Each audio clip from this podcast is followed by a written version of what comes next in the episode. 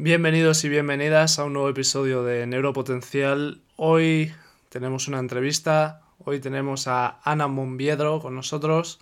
Eh, sin embargo, esta entrevista va a ser un poco más corta de, de, lo que suelen ser habitualmente y es que, bueno, Ana tenía poco tiempo y aparte tuvimos una serie de problemas técnicos. Sin embargo, creo que los 20 minutos de charla son interesantes y si os gusta, eh, me lo podéis decir. Intentaremos traer a Ana más tiempo para tener una entrevista más en profundidad y hablar más sobre estos temas tan interesantes. Sin más, os dejo con la entrevista. Bienvenidos a vuestro podcast, mi nombre es David Alonso y esto es Neuropotencial, el programa en el que hablaremos de neurociencia aplicada al alto rendimiento, la salud y el bienestar porque tú también puedes desatar tu potencial cerebral. Bienvenido, bienvenida a un nuevo episodio de Neuropotencial. Hoy tenemos con nosotros a Ana Monviedro, es licenciada en arquitectura y especialista en neurociencia y percepción por la Universidad de Duke. También es máster en educación por la Universidad Internacional de Valencia y ha trabajado como arquitecta en Finlandia diseñando espacios educativos y también como docente multidisciplinar en Estados Unidos. Además, Ana eh, es profesora y ha, trabajado como diseñadora de experiencias de aprendizaje en España y actualmente se dedica más a la investigación. Además, es autora del libro Neuroarquitectura. Bienvenida, Ana. Hola, David, ¿qué tal? ¿Cómo estás? Muchas gracias por tu invitación. Pues Ana, lo primero que te quería preguntar es que le cuentes a nuestros oyentes ¿Qué es la neuroarquitectura?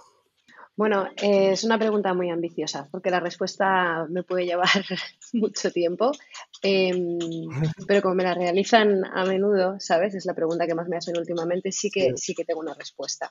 Entonces, eh, yo siempre digo que es una perspectiva desde la que apreciar la profesión de arquitectura y del diseño de interiores y del diseño, en la que ponemos en el centro eh, al ser humano entendiendo cómo funciona su sistema nervioso.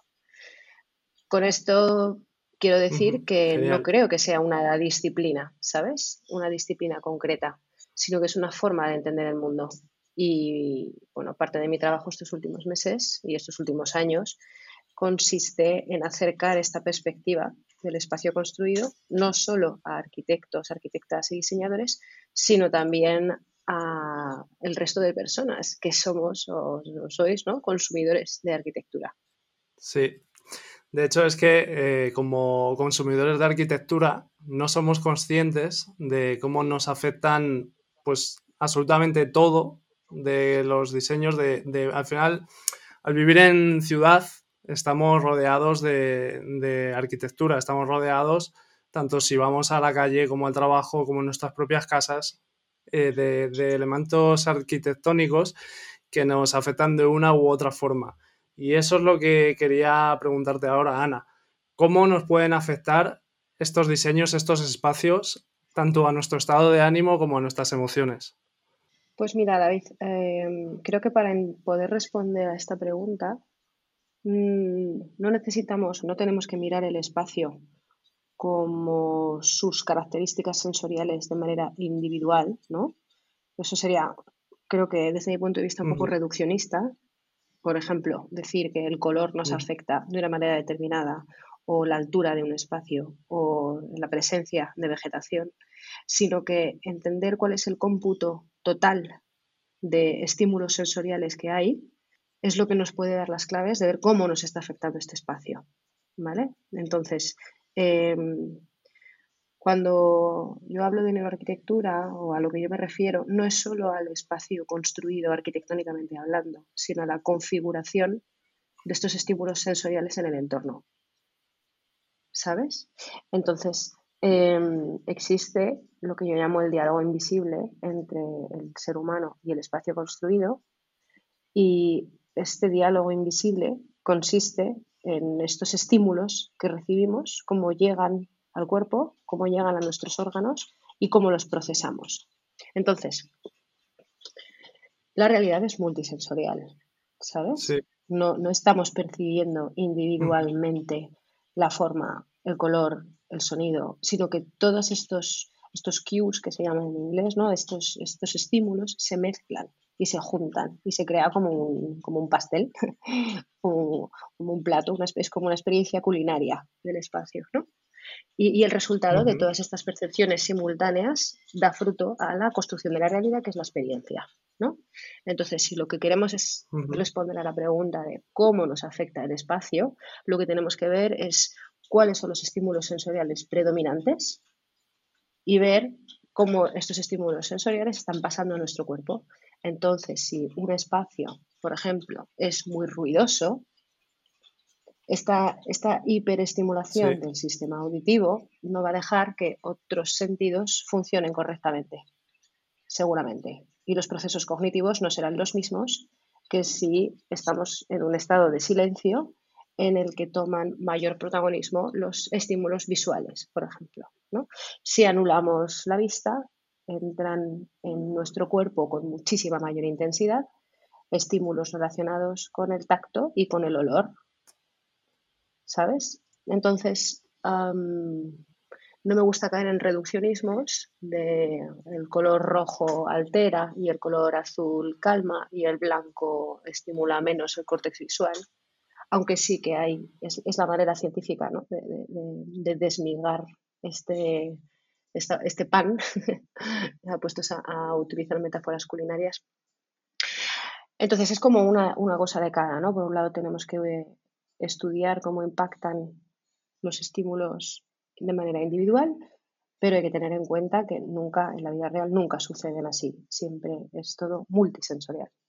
Ana, decías que en un espacio donde haya excesivo ruido, al final, pues eh, nuestros sentidos se van a centrar en eso y vamos a perder otro tipo de estímulos. Te quería preguntar cómo nos puede afectar eh, que un espacio sea silencioso o que un espacio sea excesivamente ruidoso, a lo mejor a, nuestra creatividad, a nuestra forma de comunicarnos con los demás, etcétera. Pues mira, la respuesta es bastante sencilla. Fíjate, si tú estás en un restaurante, em, te digo porque seguro que has estado en algún restaurante, ¿no? En el que tiene mala acústica o se escucha mucho ruido de fondo, para poder tener una conversación te vas a ver obligado a elevar la voz. ¿Vale? Y no va a ser la misma conversación si tú tienes que elevar la voz que si tienes que hablar más bajito. Lo que tú vas a decir es diferente. Entonces, em, es más posible, eh, hay mayor posibilidad de que haya malos entendidos si no escuchas correctamente. ¿Vale? Entonces, eh, esto, por ejemplo, en un espacio ruidoso. Luego, además, ahí depende de la sensibilidad de, cada persona a, determinados estímulos, pero hay muchas personas que son muy sensibles al ruido. Y, esto, y un exceso de decibelios les puede causar malestar, malestar físico y psíquico. Malestar físico porque el sonido lo percibimos de manera constante. Necesitamos el sonido para saber dónde estamos. No podemos estar en un espacio sin sonido, en una cámara anecoica, ¿vale? Porque mm, nuestro, nuestro oído necesita estas vibraciones para poder orientarse, para poder saber dónde estamos, dónde está nuestro cuerpo. ¿vale? Cuando, cuando estamos en un espacio con un nivel de decibelios bajo, en torno a 40, 50 decibelios, que eso es lo que se considera silencio, ¿no? incluso 30 decibelios, por ejemplo, para, recién nacidos o, en los hospitales donde hay neonatos, Em, que esto estamos hablando de un silencio bastante, bastante acusado, ¿no? nos, escuchamos a nosotros mismos, ¿sabes? Escuchamos nuestras voces interiores y tomamos conciencia con cosas de nuestro pensamiento, y aquí ya te hablo de estar eh, en soledad, ¿no? que si hubiera ruido o música no, no pararíamos a pensar en, en estas cosas, ¿sabes? además, bueno, estar en silencio favorece pues esto, poder pensar, poder, ah, poder entrar en estado de concentración, poder tomar conciencia de la respiración, de lo que es la respiración consciente, porque fíjate, podemos, la respiración es algo que hacemos de manera automática, pero también podemos hacerlo de manera consciente. No es lo mismo ir respirando por la vida sin prestar atención que pararse, inhalar, y exhalar. Esto lo explica muy bien Nazaret Castellanos, que habla mucho de la neurociencia del cuerpo. Y qué pasa, y qué pasa con la memoria y qué pasa con las neuronas que están en el hipocampo cuando se producen estas respiraciones conscientes, ¿no? Entonces, bueno, siempre, siempre digo que abogo por el silencio, ya hablo, ¿no? Eh, abogo por un mundo con, más silencio, no solo, no solo silencio sonoro, sino también silencio sensorial, porque nos va a ayudar a, conectar más con nosotros mismos, con nuestro cuerpo y con las personas que nos rodean. Genial. Y anteriormente, Ana, decías que em, no hay que tomar en consideración un solo estímulo en ver cómo nos afecta, sino la suma de ellos. Pero yo te quería preguntar por uno en concreto y es el color. Porque, por ejemplo, te quería preguntar por... Yo he visto que en algunas cárceles se han pintado de rosa se han hecho investigaciones pintando de rosa cárceles porque se dice que eso reduce la, agresividad y la impulsividad de, las personas, en este caso de los presos. Quería preguntarte qué opinas de ello y, cómo nos pueden influir los colores. Pues mira, em, tengo justo, o sea, yo tengo una de las primeras investigaciones que hice, era bastante extensa sobre el uso del color esto de las cárceles rosas fue un experimento que hizo uno de los primeros psicólogos ambientales eh, en los años 70, si no recuerdo mal, en Estados Unidos, Alexander Schauss, que bueno, que vio que cuando estaban las personas, los probanos expuestos a este color rosa, un rosa palo, su fuerza física se veía disminuida durante unos minutos entonces, bueno, este, estos experimentos y esta, esta, investigación se hizo muy famosa en Estados Unidos y esto le llevó a poder pintar eso, ¿no? Una cárcel de rosa. Y de hecho se redujo mucho la violencia y se, mejoraron mucho el comportamiento de los presos. Yo siempre, cuando hablo de esta, de esta parte de la psicología ambiental, no sé por qué se quedó allí. No, no he conseguido averiguar por qué no proliferó este uso del color tan, ¿no? este uso del monocromatismo a nivel ambiental que está volviendo. Hay empresas eh, de iluminación que están desarrollando luminarias para poder hacer entornos monocromáticos y bueno, la obra de James Turrell eh, es muy conocida por esto, incluso arquitectos como Luis Barragán, que es un arquitecto mexicano fabuloso, que hacía ¿no? estas atmósferas monocromáticas. Pues existen varias investigaciones relacionadas con la percepción del color. Hay una investigación muy interesante que grabaron la actividad cerebral con el electroencefalograma ante la exposición en entornos monocromáticos con el rojo, habitaciones roja, azul, verde, eh, amarilla, blanca y negra, si no me dejo ninguna, y vieron cómo variaba la actividad cerebral. Pero claro, esto es lo que te contaba antes. En esos entornos en el laboratorio no había otros estímulos, solo estaba el color. Yo por mi parte, dentro de esta curiosidad por ver cómo se percibe o cómo se traduce el color en, emociones, en sensaciones, em, he visto que existe bastante unanimidad sobre qué colores transmiten calma, por ejemplo, o bienestar, que suelen ser colores relacionados con el, color del mar o el color del cielo. Y también existe similitud, pero no, no, no tan dramática entre los colores que eh, transmiten malestar o emociones negativas. Lo que pasa que eh, tengo la, casi la convicción eh, de que esto es algo cultural, ¿no? Mm. Luego, bueno, está el libro de Psicología del Color de, de Bacheller, que lo que pasa que es muy interesante y, llega muy al detalle del color, pero es el estudio que se realizó en 2.000 individuos solo se hizo en Alemania. Entonces, ahí tenemos otra vez el sesgo cultural y el sesgo temporal del momento en el que se hizo el estudio. Aún así, el color Luego pasa una cosa y es que cada retina es totalmente distinta. Entonces los colores son diferentes para cada persona, ¿sabes? Y, bueno, esto es como la, pregunta, la respuesta infinita. Podría estar aquí hablando del color eternamente. Pues, eh, Ana, eh, te quería preguntar sobre los espacios minimalistas y si estos favorecen nuestra creatividad y productividad y cuál sería para ti el espacio óptimo para mejorar tanto nuestra creatividad como nuestra productividad. Pues mira, los espacios minimalistas se han puesto mucho de moda Em, y yo creo que necesitamos un poquito más de estímulo, ¿sabes? Em, porque al cerebro le gusta mucho poder autocompletar formas y que haya juegos de luces y sombras. Evidentemente el espacio tiene que ayudarnos a, mantener cierto orden, pero también tiene que permitirnos cierta interacción. Entonces, si queremos un espacio de creatividad, necesitamos tener herramientas alrededor y dispositivos, sobre todo cosas que se muevan, ¿sabes? De diferentes colores, que cambien con el paso del tiempo, porque esto nos va a ayudar a tener pensamientos divergentes y convergentes y que podamos interactuar con ello. Poder hacer pruebas, rotular cosas. Esto es fundamental, fundamental, poder interactuar con el espacio en todas las escalas, ¿sabes? Dependiendo del trabajo creativo. Luego, para fomentar la productividad, lo que necesitamos es apoyar la concentración, los momentos de concentración. Entonces, mantener el foco, eh, eliminar los distractores, y fíjate, hay una cosa bastante particular del cerebro y es que procesa por separado la imagen visual entendida como forma y color y el movimiento.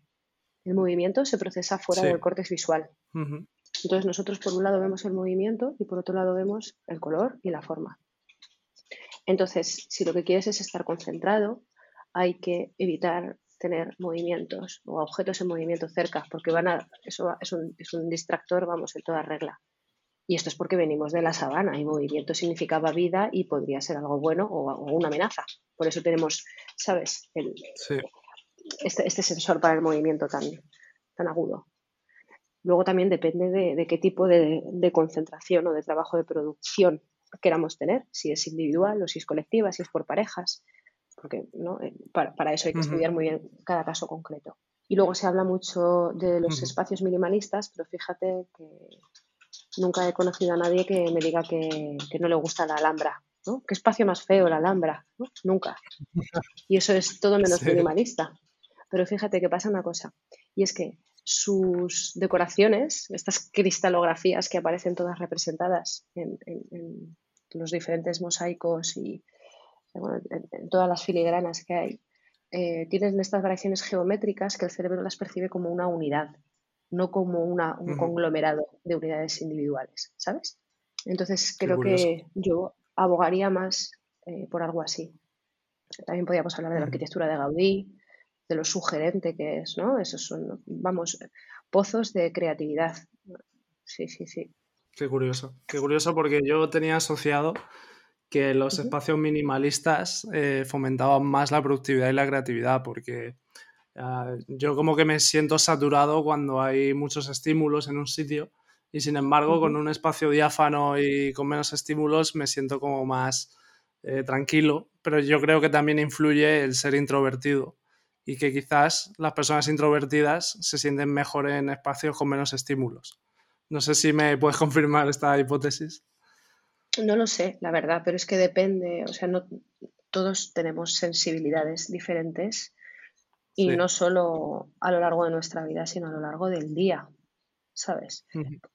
Por ejemplo, pues en cuanto te levantas por la mañana, no estás igual de receptivo al sonido y a la luz que al mediodía que por la noche, ¿sabes? Entonces depende del momento del día, por ejemplo. Y luego hay personas que son más sensibles a la luz, a las texturas, a determinadas cosas, ¿no? Esto todos somos somos diferentes porque nuestros cuerpos son diferentes y nuestras experiencias en el mundo a nivel sensorial han sido distintas. Mm. Qué guay. Pues Ana, eh, no te quiero quitar más tiempo. Te quería preguntar la pregunta que le hago a todo el mundo, que es que si me puedes recomendar un libro, una serie o una película. Pues mira, mm, libros, Mm, entiendo que es a ti, ¿no? A David, a quién le tengo que recomendar el libro. A, mí o a los oyentes. o a los oyentes. Em, a mí me gustan mucho y me abren muchas puertas los libros de Oliver Sacks, ¿sabes? Creo que, que, es muy enriquecedor leer a Oliver Sacks. Es una de las personas de cuyos libros he aprendido mucho. Y de hecho hay un documental de Oliver Sacks que también merece ¿Ah, mucho la pena ser visto, sí. O sea que es una recomendación dos en uno. Genial. Pues Ana, un placer tenerte por aquí, aunque haya sido corto, pero bueno. Eh, un placer. Muchas gracias por venir a mi podcast y, nada, pues nos vemos en el siguiente. Chao. Gracias a ti, David. Un abrazo. Hasta pronto.